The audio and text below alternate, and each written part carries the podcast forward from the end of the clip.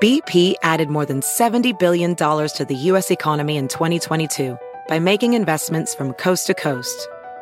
Investments like building charging hubs for fleets of electric buses in California and starting up new infrastructure in the Gulf of Mexico. It's and, not or. See what doing both means for energy nationwide at bp.com slash investing in America.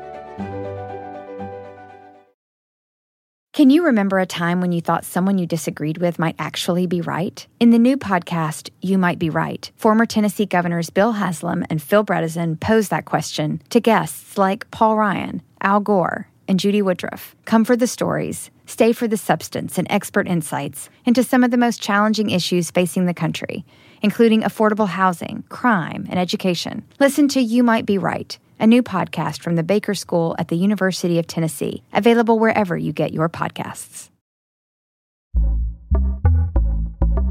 Pitaya.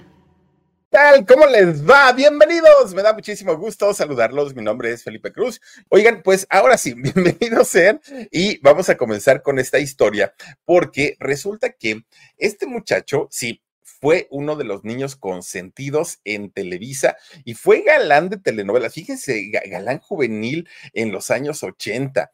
pareciera mentira, pero saben ustedes que este año Ernesto Laguardia estará cumpliendo 65 años. 65, vamos, no, no lo decimos porque sea mucho. De hecho, sigue siendo joven Ernesto Laguardia. El asunto es que se sigue viendo como un niño vemos a Ernesto La Guardia y decimos, bueno, este señor que se toma, que se unta, que se come, no, no sabemos qué hace porque se sigue viendo muy bien, se sigue viendo bastante, bastante jovencito. Y él llegó a ser uno de los consentidos, realmente consentidos ahí en Televisa. Sin embargo, un buen día, ¡pum!, que le cierran las puertas. Fíjense, y, mucha gente que se pone tanto la camiseta de las empresas y que, ay, Televisa, mi casa, Televisa, llegan a decir, ah, el día que ya no son requeridos, les dan una patada y ni siquiera les dan las gracias. Fíjense nada más. Ahora, pues ese lugar de honor que tenía Ernesto La Guardia en Televisa ha sido ocupado por uno, por otro, por otro, por otro, por otro. Les ha tocado a muchos, a muchos, a muchos. Y como ya les digo, este señor ahora estará cumpliendo eh, justamente 65 años y se sigue conservando con esa sonrisa pícara que tiene, con esa cara de, niño, de adolescente, y eh, pues se ve muy bien, la verdad es que se ve bastante, bastante bien don Ernesto Laguardia. Y fíjense que la historia de él es muy interesante. Todo comienza en la Ciudad de México, en el Distrito Federal de hace 65 años. Había un médico, un médico, pero miren, de estos médicos realmente dedicados a su carrera y a su profesión. Médicos que no tenían empacho en atender una emergencia a las 4 de la mañana. Hoy, un médico particular que está en su casita, que está dormido, ustedes lleguenle con una emergencia a las 4 de la mañana y les va a decir, oigan, no, yo doy consulta de 11 de la mañana a 3 de la tarde. Y se ponen en ese plan. En el caso de, este señor, eh, fíjense que don Enrique Laguardia, este señor, eh, quien se convierte en padre de Ernesto Laguardia, un médico bastante, bastante disciplinado.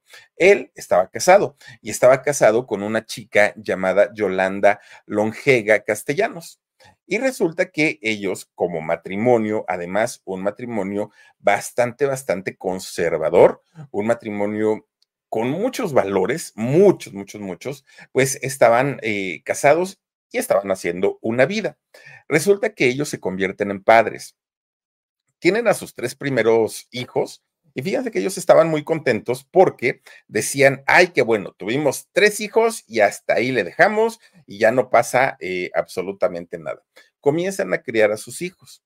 Pues no resulta que después de años, años, se vuelve a embarazar doña Yolanda.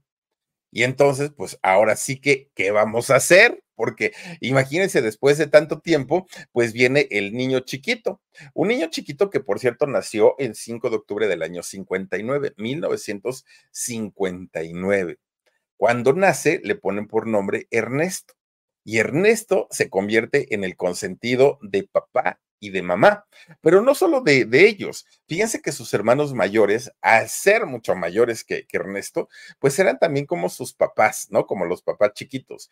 Y todos, tanto los tres hermanos como papá y mamá, lo consentían al chamaco, bueno, tremenda, tremendamente. ¿Y eso por qué? Porque, hagan de cuenta, mientras eh, Ernesto Laguardia quería jugar con sus cochecitos o no sé con qué jugaba, ¿no? Pero mientras él quería jugar, sus hermanos ya andaban de novios, sus hermanos ya andaban con los cuates, tenían otros intereses, no eran necesariamente pues los mismos que tenía el pequeño. Entonces, aunque sí tenía hermanos, la infancia de Ernesto Laguardia fue como si fuera hijo único, porque no tenía con quién jugar, no tenía con quién compartir esos momentos que normalmente, pues un hijo, cuando tenemos hermanos, lo vivimos de una manera totalmente distinta. Pues mientras los hermanos adultos ya estaban o en fiestas o con las novias o con los amigos, pues Ernesto se la pasaba en su casa solito. Eso sí, cuando todos estaban en casa, Ernesto era el centro de atención y los hermanos y los papás, bueno, lo amaban, lo querían, lo consentían y le regalaban todo lo que podían, todo, todo, todo, todo, todo. Y además, como su papá, les digo que era médico, y además era un señor sumamente disciplinado, trabajador, de, era, buen lector, fíjense, el papá de Ernesto Laguardia, le encantaba la, la, la, lectura, pues obviamente los hijos también heredan este, pues, esta afición, ¿no? Por, por la lectura. Ahora, el Señor, su mayor preocupación, la mayor preocupación, era que a sus hijos no les faltara absolutamente nada, nada, nada.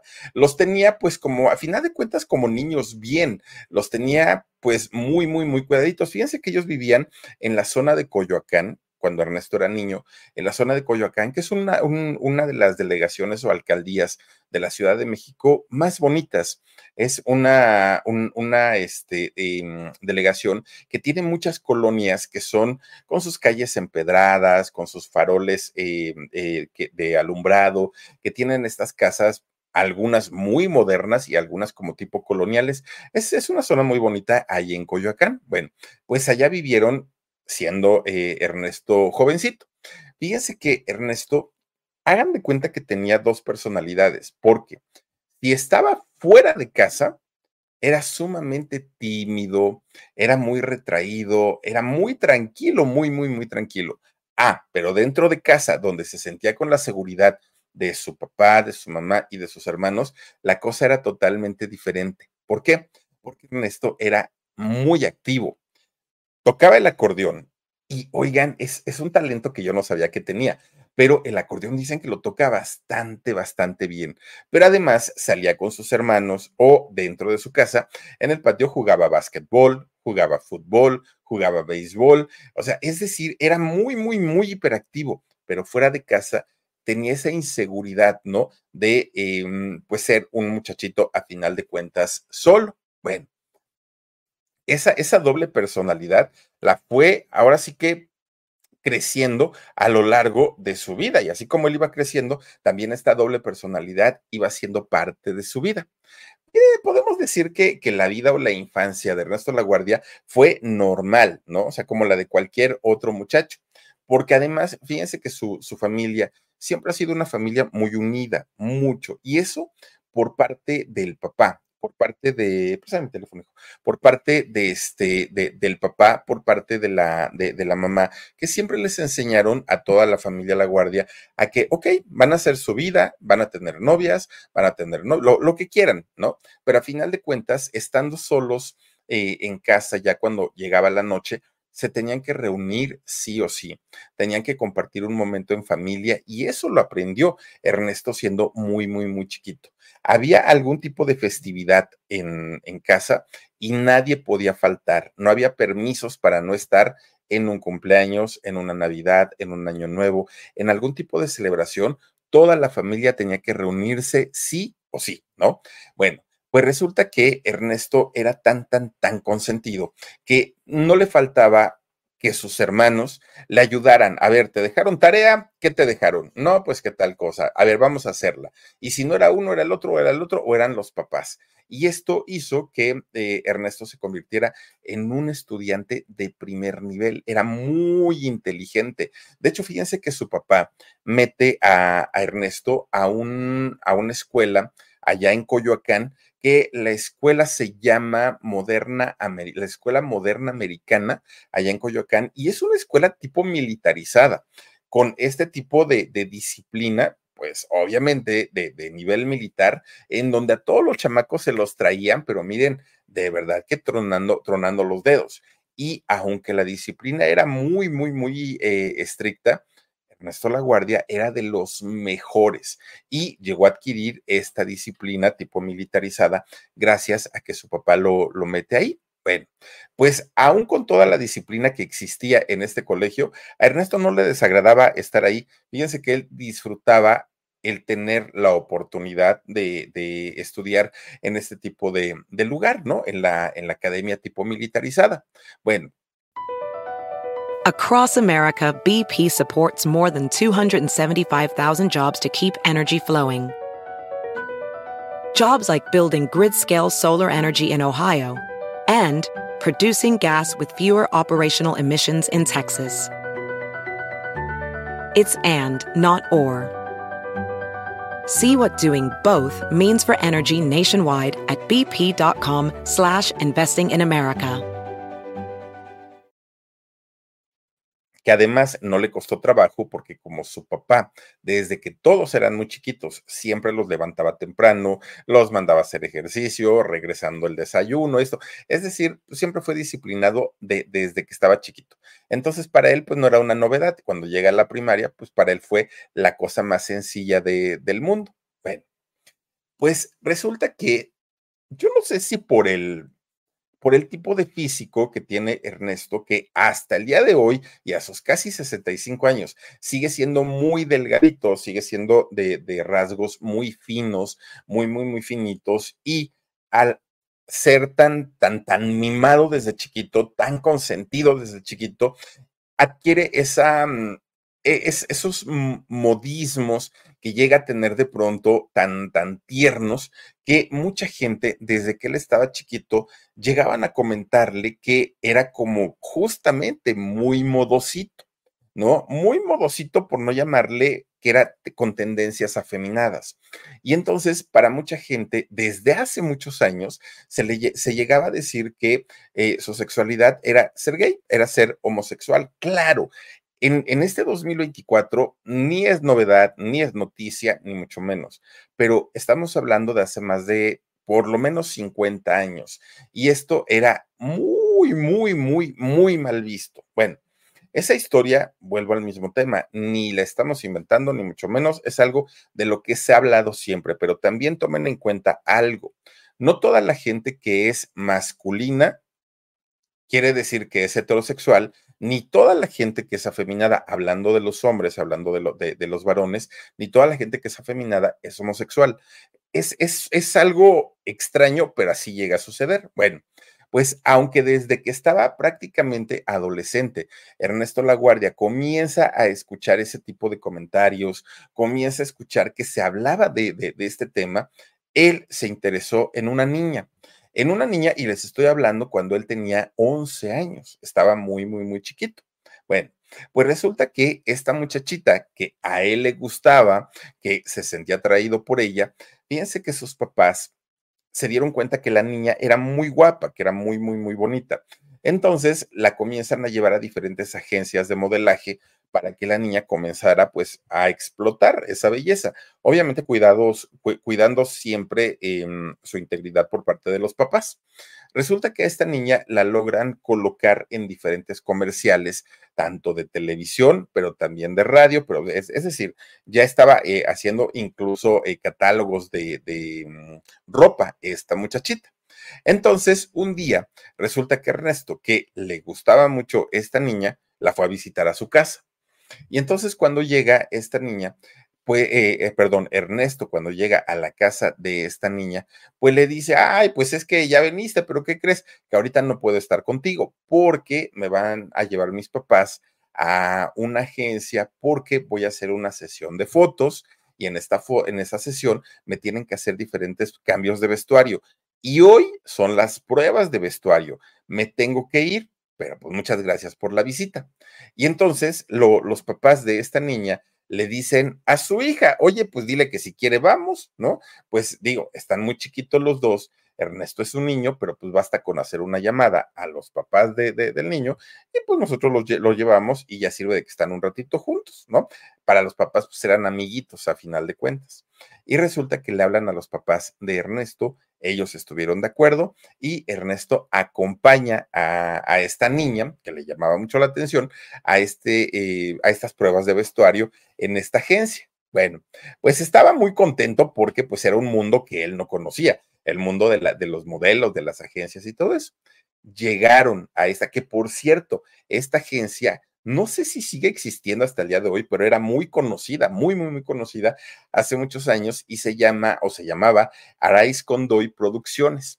Resulta que esta eh, agencia estaba por la zona de San Ángel, que la zona de San Ángel es un lugar al sur de la Ciudad de México. Entonces, eh, en esta agencia llegan, que era muy bonita o es, no lo sé, pero, pero era muy bonita, muy, muy, muy bonita pues comienzan a hacerle las pruebas del vestuario a esta chiquilla, que estaba pues obviamente también como de la edad, ¿no? Más o menos. Pero de repente, esta gente que comienza a hacerle las pruebas de vestuario a esta niña, veían que por ahí, por ahí sentadito, estaba muy bien portadito, porque les digo, Ernesto sí, en eso es sumamente modosito.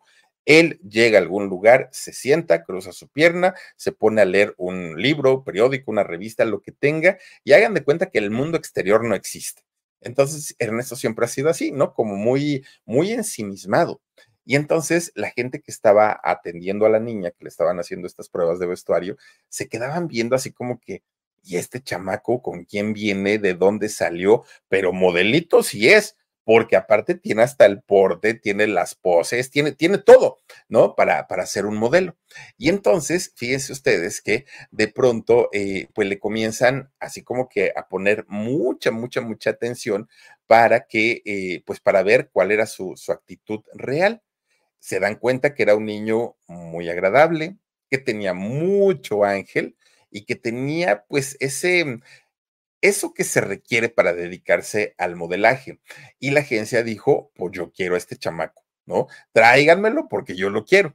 Entonces, fíjense que hablan con los papás de esta niña y les dicen, oigan, ¿ustedes conocen a ese chamaco que está ahí? No, pues sí, es un amiguito de nuestra hija.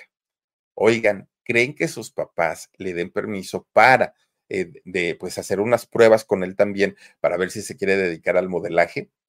Y los papás de la niña, pues dicen es que nosotros no sabemos, pero hasta donde entendemos, el papá es súper estricto, disciplinado, dudamos mucho que dejen trabajar al niño tan chiquito, pero pues no estaría por demás. Si quieren, les doy su número de teléfono y ustedes háblenle. Ah, bueno, pues está bien. Bueno, más tardó la agencia en hablarle a los papás de Ernesto que lo que dijeron, no, por supuesto que no. De entrada, nosotros no conocemos el negocio y no nos vamos a meter en un mundo que desconocemos. Segundo, este chamaco está estudiando. ¿Dónde pasan ustedes a creer que le vamos a sacar de la escuela para que ahora se dedique al, modelaje? Y al ratito que empiece a cambiar de rasgos y que se ponga más narizón, orejón y, cambie y ya no le den trabajo, ¿qué vamos a hacer? ¿El chamaco se va a quedar sin escuela? No, no, no, no, no, no, no. Pero por supuesto que no. Fíjense que los, los de la agencia le dicen, oiga, don Enrique, piénselo, no diga que no, no eche, ahora, sí que no eche en borda lo que le estamos diciendo, porque además puede ganar muy bien. Oiga, pues si yo soy su padre y lo mantengo, el niño no tiene necesidad de trabajar. No, señor, pero mire que le pueden hacer un ahorrito al ratito para su universidad. En fin, le empiezan a, tratar de convencer a, don Enrique, pero don Enrique estaba necio, necio que no. Pero su hijo, bien portado, muy guapetoncito, y además iba súper bien en la escuela, eh, pues, les digo, todos los hermanos le ayudaban, pues obviamente eh, estaba muy, pues no, no, no, había una razón para negarle algo a, Ernesto. Entonces, Ernesto se le queda viendo a su papá así con su carita de tristeza y le dice, papá, te prometo algo. Le voy a echar todas las ganas del mundo a la escuela para que no baje mis calificaciones. Y vas a ver que voy a seguir sacando puros dieces, pero déjame trabajar. Pero Ernesto lo que quería en realidad, pues era estar cerca de, esta muchachita, ¿no? Bueno, pues resulta que a tanto y tanto y tanto que le dan permiso, que le dice su papá, pues órale, pues ponte a trabajar. Pero a mí ni me pidas que te lleven ni te traigan ni nada. Ahí dile a tu madre que ella se encargue de todo. Across America, BP supports more than 275,000 jobs to keep energy flowing. Jobs like building grid-scale solar energy in Ohio and producing gas with fewer operational emissions in Texas. It's and, not or. See what doing both means for energy nationwide at bp.com slash investing in America. Pues ahí tienen, ¿no? Que, que Ernesto pues ya lo llamaban que para una prueba, que para un casting, que para esto, y nada, y miren que pues a pesar de estar tan bonito el chamaco, resulta que no se quedaba para nada. De repente un día le hablan por teléfono a la mamá y le dicen, oiga, doña Yolanda, ¿qué cree? No, pues, ¿qué pasó? Que su hijo se quedó en su primer casting. Ahora es que en, la, en el primer, era, era, el primer casting en el que él se quedaba, ya había hecho varios. Y dice la señora, de verdad, ¿y qué va a hacer mi hijo? ¿Dónde va a salir? ¿Dónde lo puedo ver? Y todo.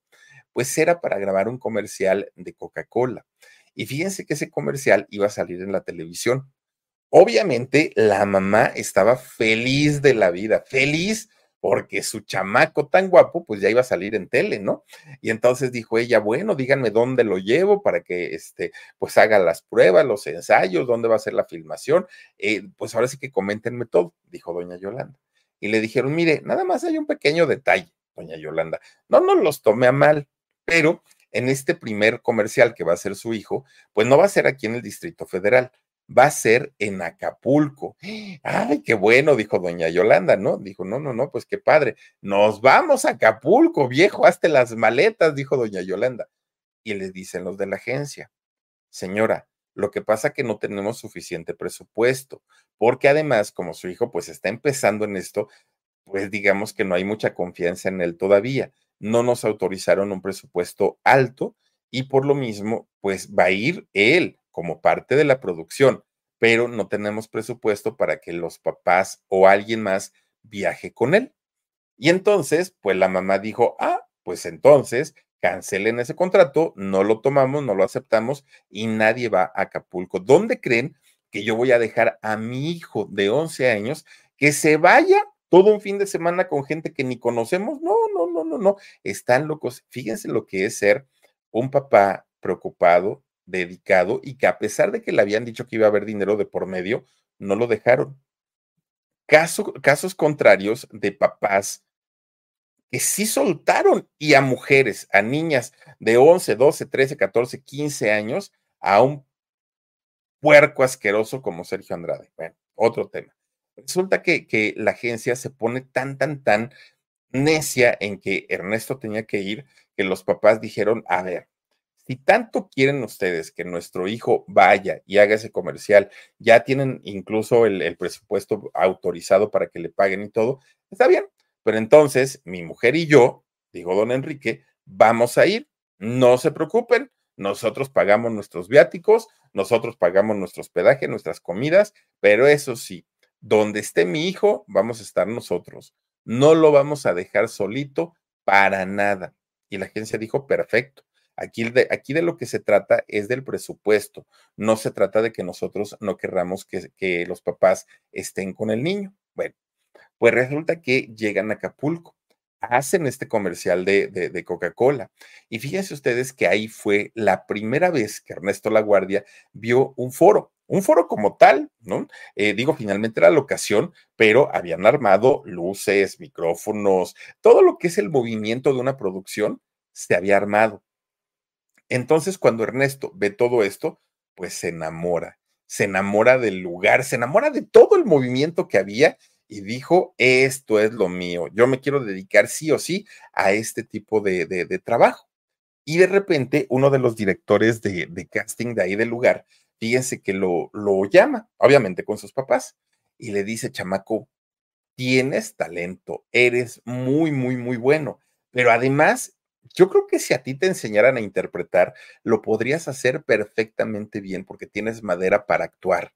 Pero no creas que por tener madera ya en automático se te va a dar. No, tienes que prepararte, tienes que estudiar, tienes que ir a la escuela. Chéquenlo, señora, porque el chamaco podría, podría despuntar y en una de esas nos da la sorpresa y hasta en actor se nos convierte. Bueno, él se queda con esa idea, eh, Ernesto Laguardia, de pues que en algún momento podría llegar a convertirse en, un gran actor.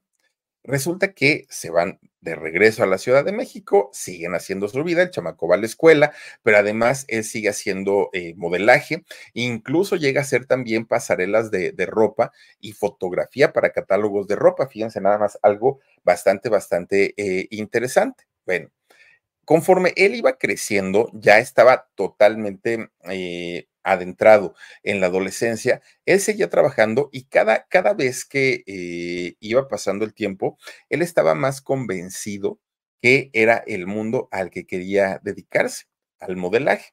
Pero fíjense ustedes que cuando Ernesto alcanza la mayoría de edad, de repente un buen día, en esos cambios tan tremendos que, que, que todos los que pasamos ya por la juventud, por la adolescencia, sabemos que hoy amamos, mañana odiamos, pasado ignoramos y así es la adolescencia, ¿no? Pues ahora sí que son, son tiempos de muchos cambios.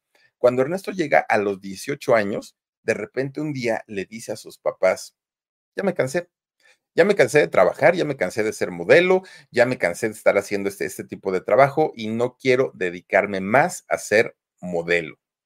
Y miren que ganaba su buen dinero, porque han ustedes de saber que quienes se dedican al modelaje o a, mm, hacer modelos justamente, pero para comerciales, les pagan bastante, bastante bien. Y entonces, aunque él ya estaba cobrando bien, ya tenía un nombre como, como modelo de publicidad, pues él dijo simplemente ya no me interesa, ya no quiero. ¿Y todo por qué? Porque esa cosquillita que le habían puesto en su cabeza cuando eh, había hecho el, comercial de Coca-Cola, le estaba sonando más que nunca. Y estaba convencido de que sí tenía madera para ser actor y al ser actor ya no iba a ser necesario estar vendiendo tanto, porque miren que la, hizo catálogos de zapatos, de ropa, vendía absolutamente todo. Y entonces, con 18 años, él decide entrar a la escuela o al instituto de don Andrés Soler. ¿No? Que pertenece a la ANDA. Fíjense ustedes que para aquel momento, Ernesto Laguardia llega siendo un niño bien, hijo de papi, consentido por sus hermanos, que tenía buen dinero, porque había trabajado pues desde que era muy, muy, muy chiquito. Vamos, un, un chamaco pues, que no le había faltado nada, nada en la vida.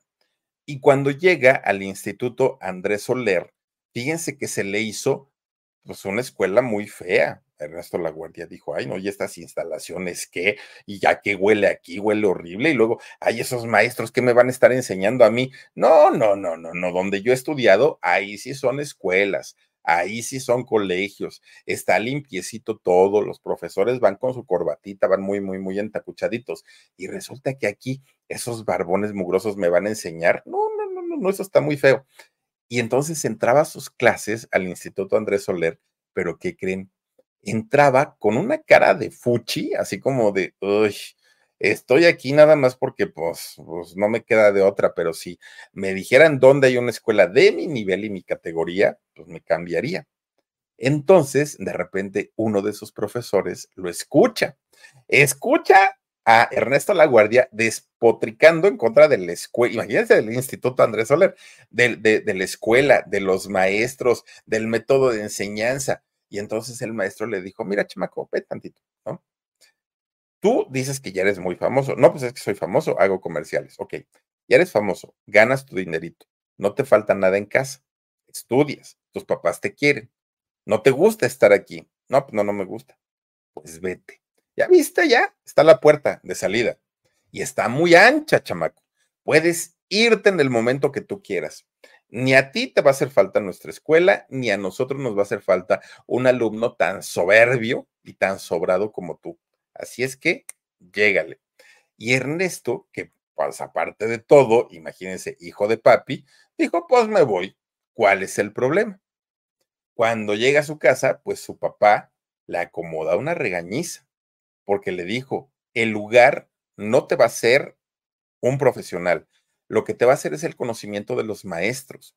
Y si tus maestros son barbones, no se arreglan como tú estás acostumbrado a ver a un profesor, es porque la profesión es totalmente distinta a lo que te enseñaban en la escuela. Y tú decidiste esa profesión, yo no te la impuse. Así es que vas y te disculpas con ellos. Miren, dejó pasar tiempo porque tampoco, tampoco era tonto. Deja pasar tiempo y ahí va con la cola entre las patas, ¿no? De regreso al instituto Andrés Soler, pero con otra actitud totalmente diferente.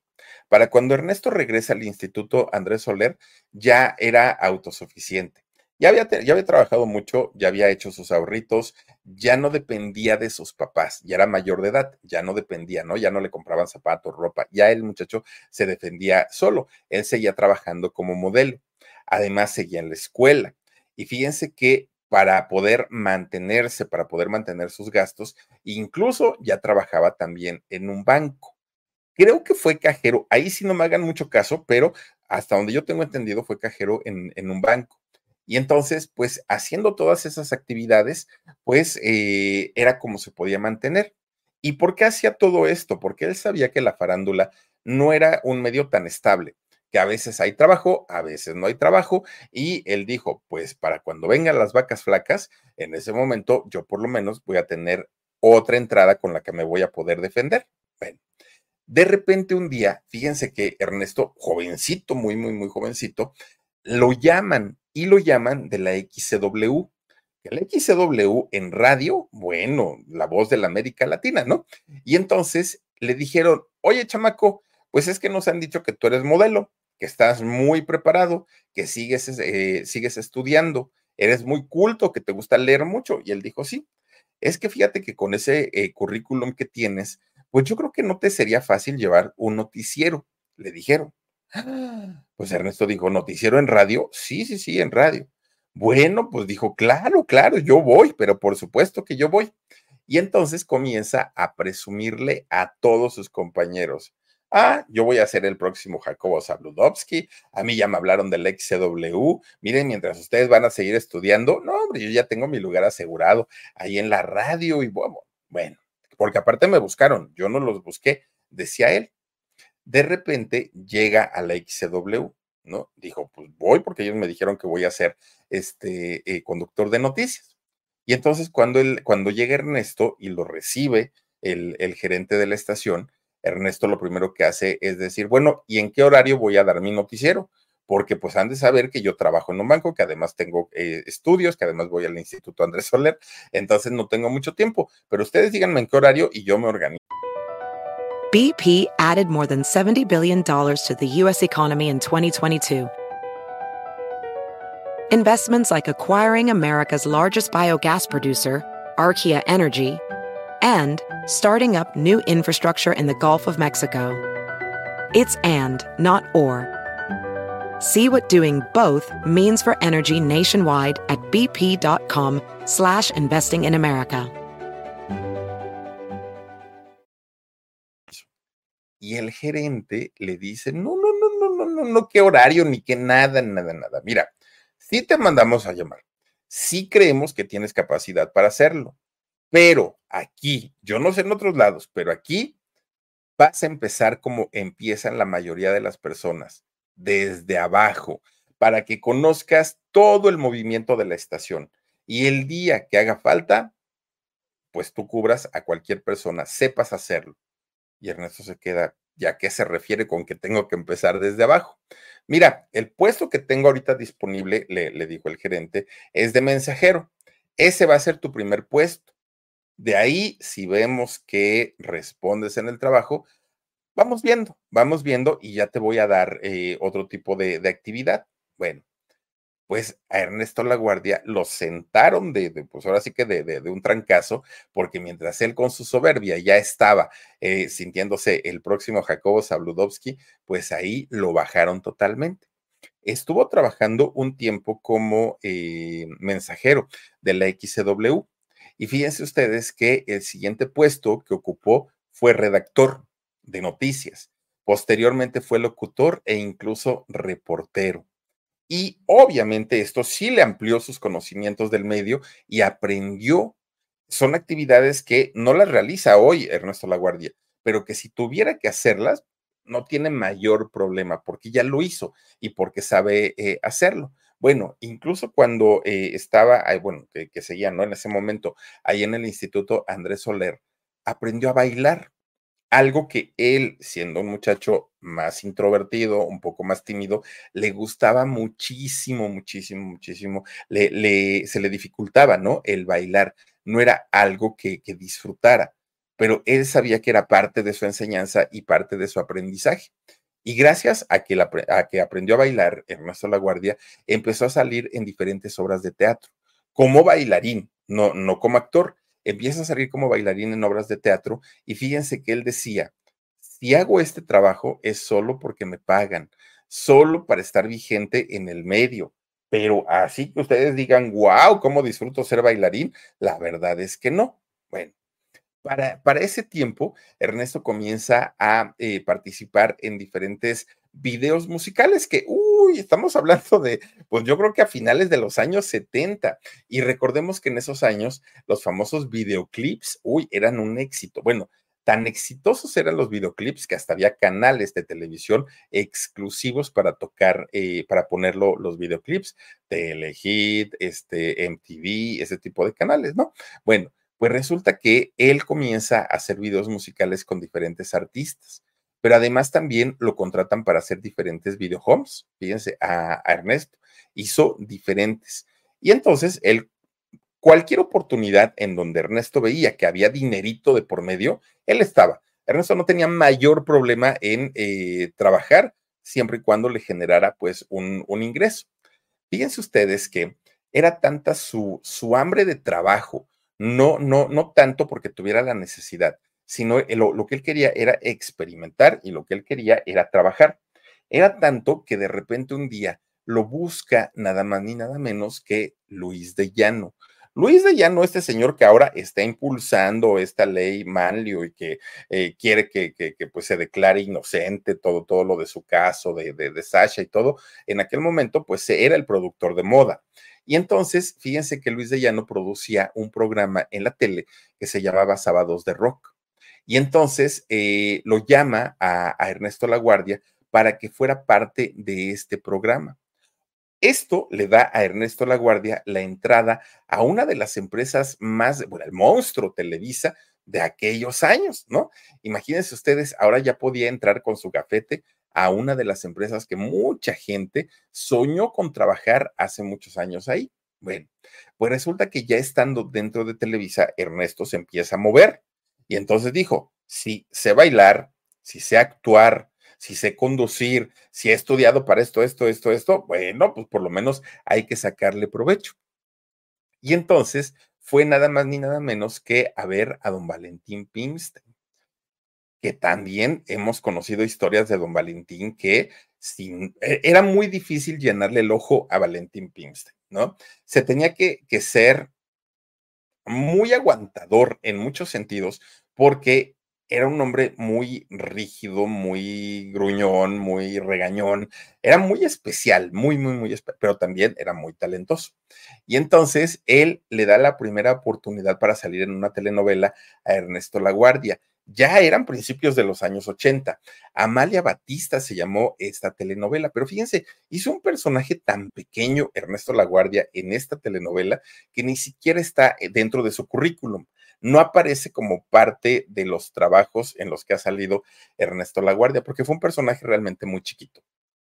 Bueno, pues en eso estaba ya ingresando al mundo de las telenovelas, cuando de repente fíjense que le llaman de los estudios Churubusco.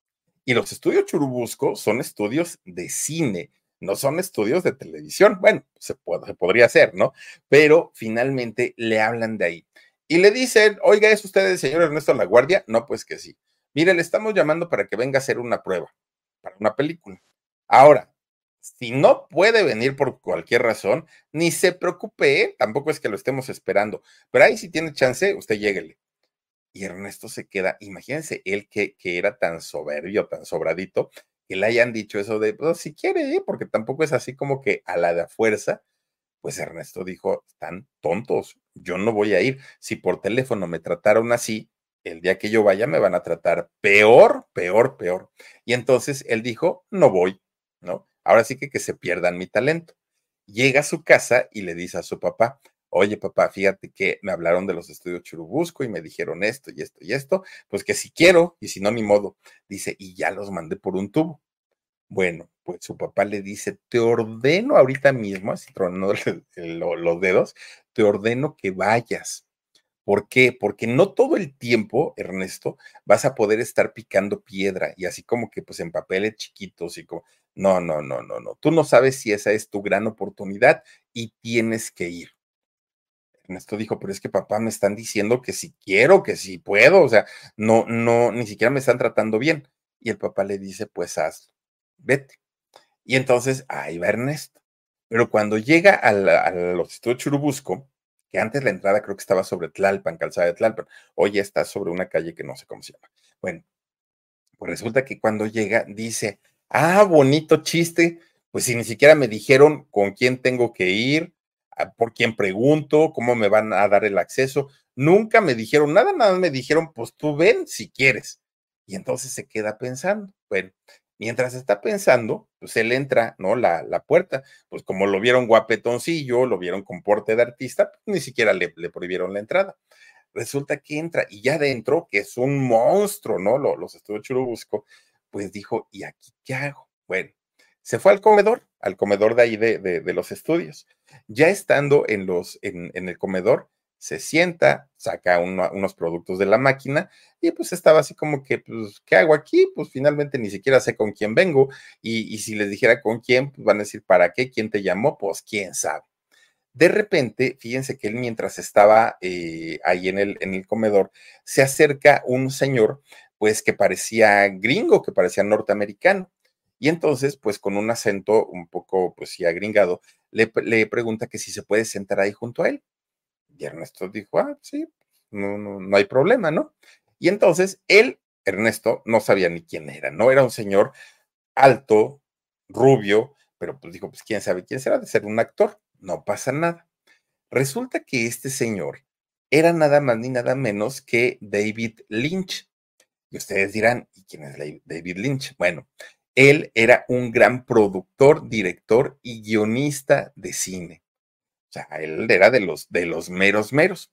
Ernesto no lo conocía ni había hablado, eh, ni había escuchado hablar de él. Bueno, pues ahí estuvieron plática y plática y plática y plática y plática. Pero resulta que entre más platicaban, este señor David le quedaba viendo a Ernesto así como que le veía los ojos, las pestañas, su sonrisa, así como que muy entretenido el señor David. Llegó el momento en el que eh, Ernesto se incomoda porque David lo veía de arriba abajo, miren, él es justamente. Lo, lo empieza a ver de arriba abajo, así como que, mm, ¿no?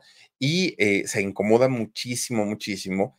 Se levanta, eh, Ernesto La Guardia, se levanta y le dice, bueno, pues yo me tengo que ir, buenas tardes y con permiso.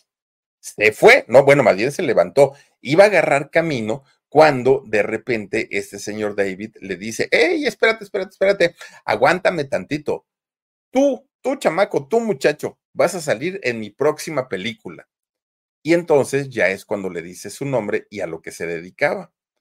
Fíjense que Ernesto, pues obviamente dijo que sí, digo, pero por supuesto que no tengo mayor problema. Era 1984. Ernesto tenía para aquel momento 25 años. Bueno, esta película a la que lo invitó este señor David fue la película que se llamó Dunas. Fíjense que eh, Ernesto hace un personaje pequeño, ¿eh? No, no, no creen ustedes que, ay, hizo el personaje más grande y todo. No, hizo un personaje muy pequeño, pero no fue en la televisión fue en el cine. Dentro, muchos actores trabajaron en esta película, pero ¿saben quién actúa en esta película de Dunas? Para que nos demos una idea, sale Sting, el cantante. Fíjense nada más, él es parte de, de, esta película. Obviamente Sting ya era famoso en aquellos años y haber trabajado junto a Ernesto Laguardia, pues a él, a Ernesto, le emocionó muchísimo, muchísimo, porque además, después de haber trabajado en esta eh, película de Dunas, es cuando Televisa nuevamente dijeron, oigan, que no este chamaco ya andaba por aquí por la empresa. No, pues que sí, pero se fue a hacer cine. Nada, que tráiganselo de regreso. Fíjense que desde a, partir de ahí, de, ese año 84, comenzó a hacer diferentes telenovelas. Hizo por ahí La Fiera, que la, la, la Fiera la hizo doña Victoria Rufo. Oh, ¿quién, ¿Quién mejor que ella, no? Para, para hacer ese tipo de telenovelas. BP added more than $70 billion to the U.S. economy in 2022. Investments like acquiring America's largest biogas producer, Archaea Energy, and starting up new infrastructure in the Gulf of Mexico. It's and, not or. See what doing both means for energy nationwide at bp.com slash investing in America. Pero el que ya le, ya, ya le dieran trabajo a Ernesto dentro de las telenovelas hacía que se tuviera que partir en mil pedazos, porque él seguía en el banco, porque él seguía haciendo modelaje, porque él seguía haciendo todo, todo, todo. Entonces le quedaba poquito, poquito tiempo, ¿no? Fue el momento en el que tuvo que decidir, decidir si dejaba su trabajo del banco o dejaba su trabajo como actor, porque además de todo, con esos personajes que le daban, tampoco es que ganara mucho. Si eran grandes producciones, La Fiera, Dunas, eran grandes producciones, pero donde los que ganaban eran los protagonistas. Él, pues no, porque le daban un papel muy chiquito. Entonces decía, si dejo mi trabajo del banco, me voy a quedar sin ingresos para poder eh, comer. Pero si dejo mi, trabajo como actor, al ratito, pues a lo mejor sí logro, sí logro despuntar. ¿Y qué va a ser de mi vida? Bueno, estaba indeciso en qué hacer. A final de cuentas, opta por dejar eh, de trabajar en el banco. Digo, ya, el banco, adiós. Y ahora sí me voy a dedicar 100% a eh, pues ampliar mi carrera en el mundo de la, de la actuación. Y fíjense ustedes que sigue haciendo, eh, trabajando en teatro, sigue trabajando en televisión, pero además Luis de Llano lo vuelve a, convocar nuevamente para salir en Cachún Cachún Rara, pero no en la primera generación, que es la que fue la exitosa, la, la, donde, donde conocimos a la gran mayoría de los cachunes. No, Ernesto entra en la segunda oleada o en la segunda etapa de Cachún, en donde pues ya los actores eran la mayoría nuevos, la mayoría no conectaron con la gente y el programa tuvo poco rating, lo cancelaron. Pero a final de cuentas, Ernesto La Guardia participó ahí en, en Cachún Cachún. Bueno, pero la buena suerte de este muchacho apenas, apenas comenzaba. ¿Por qué?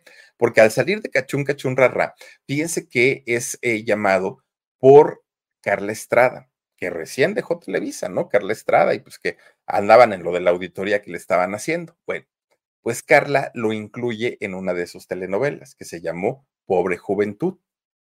Ahí sale Ernesto Laguardia, todo muy bien, sin mayor problema. Bueno, pues resulta que de repente le dice Ernesto, estoy haciendo una telenovela que va a ser el éxito, porque traigo de entrada mis protagonistas, Adela Noriega y Talía, pero necesito los galanes jóvenes y yo quiero que tú seas uno de ellos, le dijo Carla Estrada. Entonces, uno de los papeles de esta telenovela va a ser tuyo. Y Ernesto otra vez empieza, uh, yo voy a ser el galán o de Adela Noriega o de Talía y me va a ir muy bien y la telenovela y Carla Estrada y empieza a decir. Pero cuando, cuando Carla enseña el elenco que iba a participar en su telenovela de mucho presupuesto, le, le rechazan en varios personajes, entre ellos el de Ernesto Laguardia, y le dicen, este muchacho no va, pero ¿por qué? Pues sí, eh, se acomoda muy bien al personaje para, para, el que yo, eh, para el que se escribió. Y le dicen, sí, pero nadie lo conoce. No tiene tanto nombre, no tiene tanto peso y no va. Así, o sea, no es eh, el eh, di, discutible el, tema. Bueno, espero que esté bien dicho, ¿no? El, el tema no entra discusión. El muchacho no va. Y entonces Carla tiene que ir a decirle, oye Ernesto, ¿te acuerdas que te prometí? Pues no, ya me dijeron que tú no, no es el momento, tienes que seguir trabajando, tienes que hacer tu nombre y después hablamos. Pues Ernesto ya, había, ya le había dicho a medio mundo que lo vieran en quinceañera porque él iba a salir, porque él iba a hacer no sé qué, no sé cuánto. Pues resulta que le dice Carla, dame la oportunidad y prometo no eh, hacerte quedar mal. Carla le dijo, no puedo, ya lo intenté y me dijeron que no, por favor, por favor, por favor, le lloró, le lloró, le lloró, hasta que Carla le dijo, mi, mi prestigio va de por medio y donde tú me quedes mal, yo me encargo de sepultar tu carrera. Le da el personaje de eh, este Pancho, el mecánico. Fíjense nada más que este personaje fue el personaje que lo convirtió en galán juvenil en, en aquella quinceañera. Y no solo a él, ¿eh? porque en, esta telenovela estaban eh, trabajando también Rafael Rojas, que también se hizo en aquel momento súper galanazo juvenil, y estaba Sebastián Ligarde, que por cierto, fíjense ustedes que con Sebastián Ligarde eh, no tenía buena relación. Ernesto La Guardia no se llevaba bien, se odiaban. Yo no sé si al día de hoy ya por lo menos se saluden, pero en aquel momento no. Y para, para su buena suerte, en la telenovela, el personaje de Sebastián Ligarde y el de Ernesto La Guardia se odiaban y se estaban peleando todo el tiempo, pero eso nada más pasaba en el foro. En la vida real no se soportaban, nada, pero nada, nada, nada, nada. Era, era una cosa en donde pues los dos estaban muy alejados uno, uno del otro. Bueno, pues miren, como haya sido, finalmente la telenovela a todos los actores que participaron ahí les dio un nombre muy grande, les dio una proyección tremenda, la telenovela se vendió en muchos lugares del mundo, Ernesto Laguardia, como muchos de sus compañeros, ya ni podían salir a la calle porque luego, luego las chamaquitas andaban detrás de ellos, Ernesto no supo cómo manejar la, la fama que le llegó de golpe, aunque él ya había trabajado mucho y desde muy chiquito, ahora sí conoció la fama de verdad y Ernesto se mareó, se subió a su ladrillo se volvió, bueno, un ego que tenía este muchacho que cambió su manera de ser.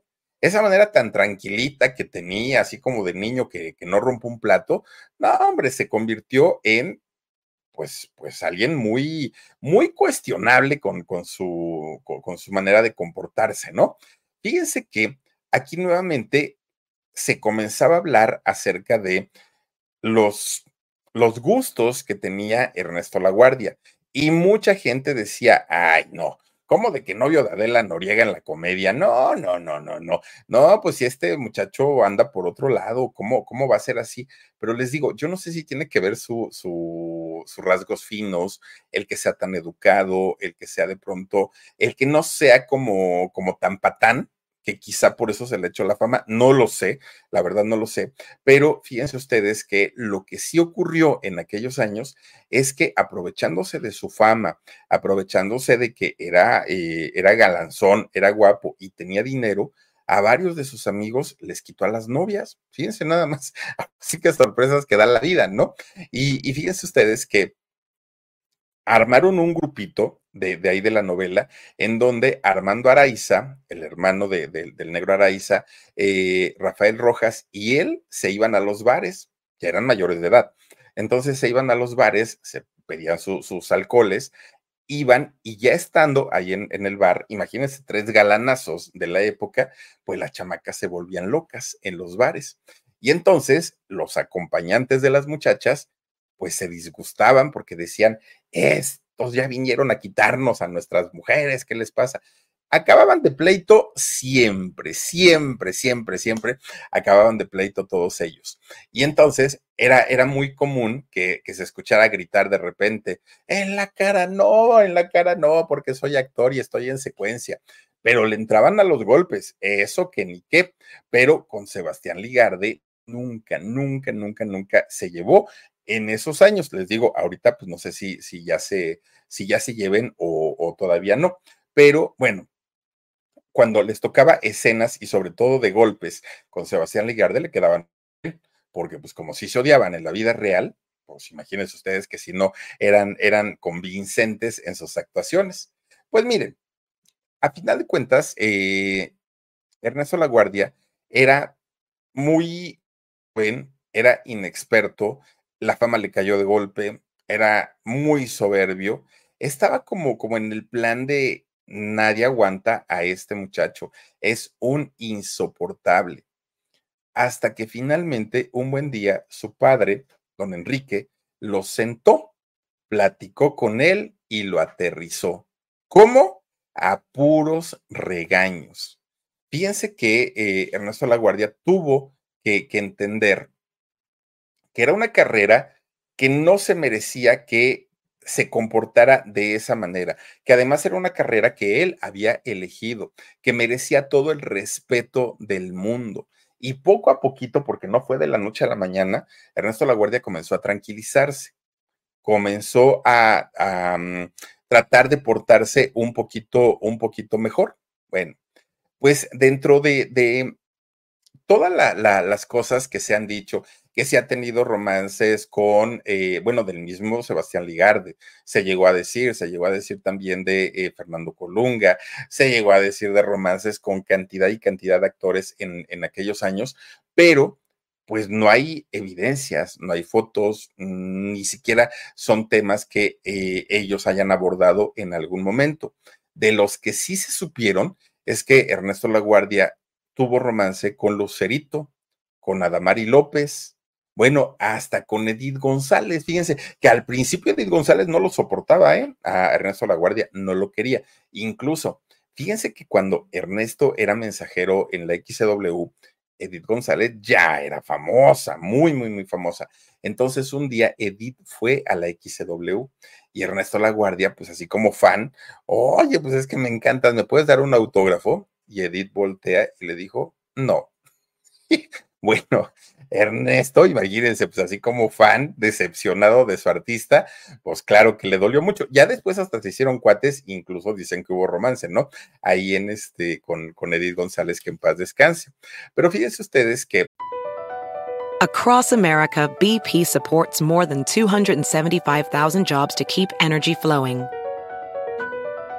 Jobs like updating turbines at one of our Indiana wind farms and producing more oil and gas with fewer operational emissions in the Gulf of Mexico. It's and, not or. See what doing both means for energy nationwide at bp.com slash investing in America. Eh, Ernesto Laguardia, que no ha hecho solamente su carrera en teatro, no ha hecho su carrera solamente en, en televisión, no, también ha hecho películas aunque no son películas como para enorgullecerse, como para ganar eh, Óscares. Bueno, sí, fíjense que hizo una película muy buena. En el año 93, Arturo Ripstein em, le dio el protagónico de una película que se llama Principio y Fin. Y gracias a esa película ganó un Ariel. O sea, de que, y, bueno, trayendo el sello de la calidad de Valentín Ripstein, de, perdón, de Arturo Ripstein, pues obviamente sí se puede hablar de una película de calidad, pero la mayoría de las películas que, ha hecho Ernesto Laguardia, pues no son así como que, como para presumirla, si acaso esa es, si acaso, principio y fin, si tienen oportunidad, búsquenla. Bueno, pues resulta que en ese mismo año que hace esta película de principio y fin, fíjense ustedes que Ernesto estaba muy preocupado por su físico, ¿no? Porque, ah, pues aparte de todo, vive de él hasta el día de hoy. Y entonces él para mantenerse en forma iba todos los días al gimnasio, todos los días, de manera religiosa. Y resulta que ahí conoce a una muchacha, modelo, por cierto, Cynthia Jedid. Resulta que ellos se conocen en enero y en enero del 93 y para noviembre ya estaban casados. Fíjense que, que ellos se casan, hacen una boda muy bonita cerca de 300 invitados, mucho famoso, estuvo por ahí en esa boda, Mijares, y una cantidad de, gente que estuvo por ahí, pero resulta que al poquito tiempo dijeron, pues es que estábamos muy chavos. Aparte, pues no nos dimos el suficiente tiempo para conocernos, ¿no? Éramos pues inexpertos. Y entonces, pues mejor decidimos separarnos. Además, esta chica Cintia era judía y Ernesto había sido criado pues como católico, pero católico de hueso colorado. Entonces decidieron separarse, decidieron divorciarse. Bueno, después de este divorcio, Ernesto continúa con su carrera normalita, ¿no? Y por ahí del año 2003 es cuando entra a hoy, se convierte conductor. Que a mí me gustaba, ¿eh? yo sí veía a, a Ernesto Laguardia cuando conducía, me gustaba hoy cuando salía Alfredo Adame y cuando salía ya después, años más tarde, salió Ernesto Laguardia. Me gustaban ellos dos como conductores, Laura Flores como conductora, me encanta también, pero fíjense ustedes que eh, cuando entra Ernesto Laguardia, mucha gente decía que pues si era muy payasito, que era muy sangroncito. ¿Por qué? Porque él llegaba y no era el clásico de, ay, vamos a ser amigos y jajaja, ja, ja, y el chisme y vente para el camerino. No, el señor llegaba, se sentaba, cruzaba la pierna, leía sus periódicos, leía sus revistas, se preparaba con, con su, con su este, libreto, lo que tuviera que hacer, pero muy concentrado en sí mismo. Y entonces para la mayoría de la gente, incluida la gente de producción, decían, ay, este tipo qué pesado, ay, ya se siente mucho, ay, es que quién sabe qué. Pero en realidad, pues no era indisciplinado, todo lo contrario, se preparaba, llegaba temprano, saludaba a todos sus, compañeros. Pero fíjense ustedes que llegó un momento en el que hubo fricción y no solamente con una persona, hubo, hubo fricción con dos personas y ellas, pues son las de siempre, ¿no? Galilea Montijo y eh, Andrea Legarreta, las dos, que si separadas dicen que son tremendas, imagínense las juntas.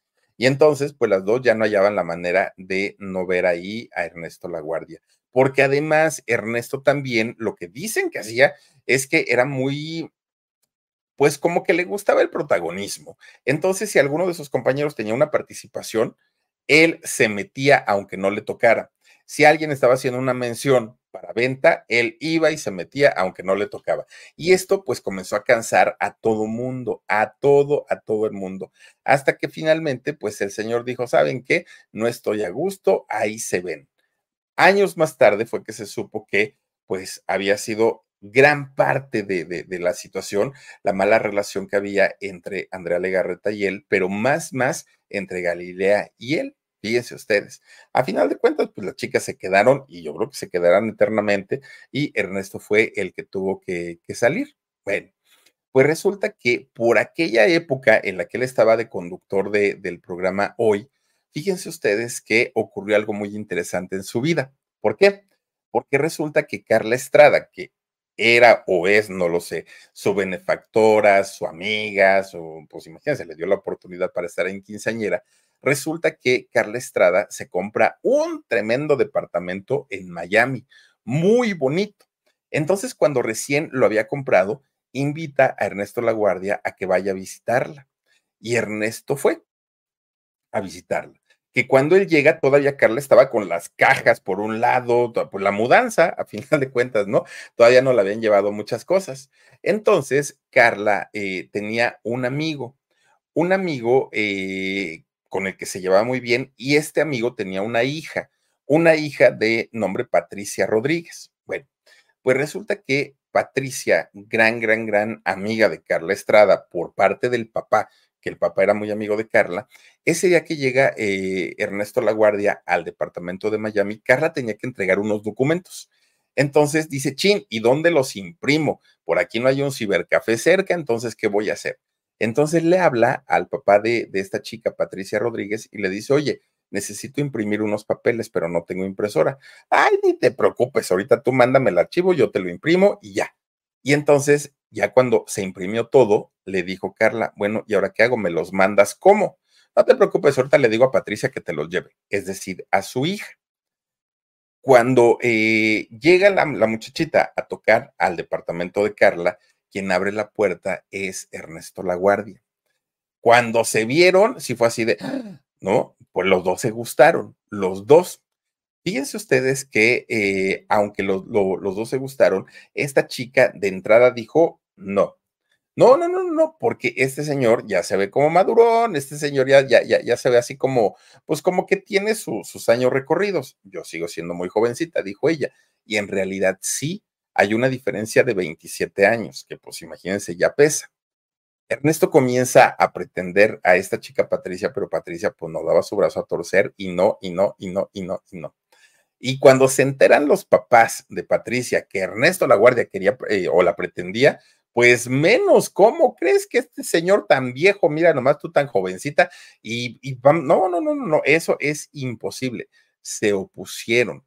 Pero fíjense que Ernesto, ya siendo un hombre hecho y derecho, pues habló con esos señores y les dijo, mis intenciones son sanas, son buenas, yo no quiero dañar a su hija, no quiero lastimarla. Pues les dieron permiso para ser novios, a pesar de los 27 años de diferencia. Ellos se conocieron en el 2003, por ahí más o menos, y en el 2007 se casaron. Hoy son papás, tienen tres hijos.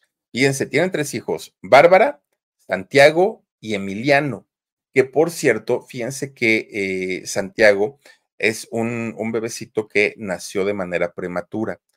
En el parto anterior al nacimiento de Santiago, a, a Patricia le tenían que haber hecho un procedimiento, un procedimiento para, digamos, de alguna manera, ayudar a la cicatrización del útero y que posteriormente se pudiera embarazar sin mayor problema. Pero siendo en Estados Unidos, pues se les olvidó hacerle este procedimiento y resulta que eh, cuando ella se vuelve a embarazar, pero ahora de Santiago, pues eh, empieza ella a tener muchos problemas, muchos, muchos, muchos problemas. Van al médico, van al doctor y el doctor les dijo, miren, pasa que eh, le faltó hacer este procedimiento y lo que va a ocurrir son dos cosas. Una, puede ser que como no hay eh, un soporte para este bebé, puede que abortes o la segunda es que sí logres llevar tu embarazo, pero no hasta el final. Puede ser que tu bebé nazca de manera prematura. Y ocurrió eso. El bebé nace de, manera prematura y fíjense que estaba tan chiquito que al bebé le viene una hemorragia cerebral al pequeñito Santiago. Obviamente esto le causa muchos daños en su cabecita al bebé los médicos hablan con Ernesto y con Patricia y les dicen que el bebé no iba a poder ni hablar, pero tampoco iba a poder caminar, que su, su condición realmente era muy, muy, muy severa, muy severa. Incluso el, el problema que tenía, de, porque tiene un problema de sensibilidad muy, muy, muy fuerte, dice que la ropa que le llegan a poner, el simple roce de la ropa con su piel, llega a ser sumamente doloroso para el bebecito. Ahora imagínense ustedes cuando la mamá o el papá lo quieren cargar, debe ser peor. Pero Ernesto, que además pues toda su vida ha trabajado y que tiene posibilidades económicas, no se quedó con los brazos cruzados. Entonces ha estado viendo a diferentes médicos de diferentes partes del mundo y fíjense que eh, poco a poquito su hijo Santiago no es que esté recuperado, porque no, pero ya, ya puede hacer actividades que los médicos le habían dicho que nunca iba a hacer, el, el pequeño, como caminar o como poder hablar, poco a poquito. Obviamente esta ha sido una situación que no, no eh, ha sido fácil ni para Ernesto ni para Patricia, pero pues miren, de que les eh, dijeron de primera instancia que no iba a poder hacer ciertas, ciertas cosas y ahora ya lo está haciendo, pues ellos se sienten felices y a lo que aspiran es que el niño haga una vida normal sin tener que depender absolutamente de nadie, de nadie, de nadie. Y ya el niño puede realizar al día de hoy diferentes actividades que antes pues no, no, no se podía. Pues bueno, mientras Ernesto estaba con, con, todo este asunto, fíjense que en Televisa, pues estaban todavía haciendo diferentes cambios, muchos, muchos, muchos cambios. Y aunque ya habían quitado la exclusividad de muchos artistas en aquel momento, resulta que cuando llega el año 2017, terminan de quitar prácticamente todas. Y uno de los galanes de la juventud, un actor muy querido, muy consentido, gran conductor, todo lo que quieran, pues le dijeron, señor, tampoco hay espacio aquí ya para usted. Así es que, pues nos dio mucho gusto haber colaborado estos años, pero vámonos. Y si en algún momento tenemos que trabajar juntos, será por proyecto, ya no será por contrato. Ya Ernesto, pues imagínese, ya teniendo cierta edad, no siendo el jovencito de antes, habiéndole explotado mucho de su talento, pues dijo, ¿y ahora qué hago? Todo mi mundo era Televisa. Para su buena suerte lo contratan en Aztec en aquel momento. Hacen una telenovela horrenda que se llamó Las Malcriadas y que fue hecha con todo el elenco de Televisa. Oigan, Yo no sé si lo hicieron a propósito, pero la telenovela pues sí fue una cochinada. Les fue tan mal que ya nadie está ahí en, en Azteca, de los que salieron ahí. Fue un fracaso tremendo. De ahí Ernesto se va a Telemundo. Pero fíjense que en Telemundo Ernesto decía, ay, qué raro trabajan aquí. Tienen una manera de trabajar tan, tan, tan fea que pues él, él estaba acostumbrado a trabajar en Televisa y de pronto para él ir a Telemundo no le gustó deja eh, la empresa de Telemundo y fíjense que regresó a México. Regresa a México, está con su familia, eh, actualmente pues sí sigue trabajando por proyecto con Televisa, pero ya no tiene un contrato de, de, exclusividad. Obviamente sus personajes ya no son de galán, ya no son de el jovencito y ahora ya son de, de, de un hombre maduro, muy maduro pero fíjense que eh, a pesar del paso de los años, Ernesto Laguardia tiene consolidada ya su carrera como, como actor, les iba a decir como actriz, no como actor, pero eh, pues esto no le ha sido fácil, ya tiene 50 años de carrera, que no son pocos, ha hecho ocho películas, siete de ellas muy malas, una pues que sí vale la pena verla. Ha estado participando en 30 telenovelas, cuatro series, además también como conductor de televisión. Ahora, ese asunto de que si es homosexual, no es homosexual, tal, tal, tal, tal, pues solamente le compete a él, a él, a su esposa, a su familia, ¿no? Porque por pues, nosotros que a final de cuentas a nosotros que ni nos pida permiso, por pues, nosotros que, ¿quién, ¿quién somos para opinar qué o de qué manera tiene que vivir la vida este señor? Lo que sí es un hecho es que miren, como padre, ha estado muy al tanto y muy al pendiente de sus hijos y eso se agradece, porque hay personas que no habiendo la duda de si son o no son heterosexuales, le dan la espalda a sus hijos, no ven por ellos, no hacen absolutamente nada. Y Ernesto, a pesar de que viene arrastrando unas dudas desde hace muchos años, como papá ha estado al pendiente, como esposo pues dicen que también. Y como trabajador, como actor, como conductor, es muy bueno. Entonces, ¿qué le podemos reprochar a este señor que en los 80 fue galanazo en la televisión mexicana? Pero bueno, pues hasta aquí la historia de Ernesto Laguardia. Por lo pronto, vamos a mandar saluditos, mi queridísimo Dani. Dice Mauricio Rebolloso. Así lo hacen muchas empresas, despiden a la gente madura. Lo peor que ya no te dan trabajo. Eso es lo peor, Mauricio. Eso es lo peor, amigo, porque mientras eres joven, mientras tienes ímpetu para trabajar, te explotan todo. Y cuando ya no le sirves, cúchala, cúchala, y a veces ni las gracias te dan. Eh, Mélida Solís dice: Saludos, Philip, desde Panamá. ¡Hoy! saludos hasta Panamá. Muchísimas gracias, Mélida, te mando un beso. Leti Andrade dice: Yo no sabía eso de Ernesto. Yo de jovencilla estaba enamorada de él.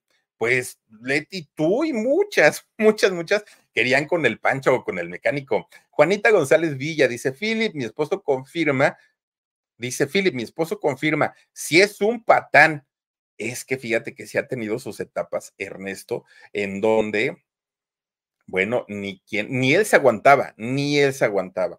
Imagínate nada más. La tía Mana dice: Feliz noche y saluditos para todos ustedes en el chat. Muchas gracias, tía Mana. Te mandamos un besote. Gracias también a eh, Alicia Villa. Dice, chica con antena, hola hermanita, buenas noches. Ah, ya se saludan, qué buena onda. Gracias a María Bernal Fernández. Buenas noches, Philip, Omar, Jorge y Huesitos. Saludos y bendiciones. Muy bonita historia. Gracias, María Bernal. Yo te mando un besote. Gracias también a Leticia Ortiz. Buenas noches, Philip. Ya di mi like. Muchas gracias, Leticia. Está también por aquí Juanita González. Ay, ese, ese sí, ¿no? Eh, dice María Franco, ay, mira, es miembro de nuestro canal. Gracias, dice saludos, Philip. Gracias a ti, María Franco. Yo te mando un besote enorme. Gracias a Michelle Torres. Dice esas arpías, pero hay un karma de Andrea y de Galilea. Es que también hay historias ahí. Y no lo dice una persona, ya lo han dicho varios. Anabela H dice, era su sugar mama. ¿Crees? Bueno, pues yo creo que sí, yo creo que sí, fíjate. Dice Lupita de León, muy bonita familia tiene Ernesto tres hijos, fíjate nada más, qué, qué buena onda. Lo que ya no tiene son sus este, salones de fiesta de angelitos de la guarda. Ese sí ya no, creo que ya ahora con lo de la pandemia ya los tuvo que cerrar, pero empresario también, ¿eh? Juanita Hernández, Philip, te ves muy guapo con camisas últimamente. Gracias, Juanita, te mando un besote enorme, enorme, qué linda eres. Ana Luisa Serrano Méndez dice, Philip, cásate conmigo, yo te amo, un abrazo, bendiciones. Ay, Ana Luisa, conóceme aunque sea un día un día, si después de conocerme un día dices va, órale, porque, ay, Dios mío, luego a veces yo tampoco me aguanto ni yo solito. Ana Luisa Serrano Méndez, ah, gracias, gracias.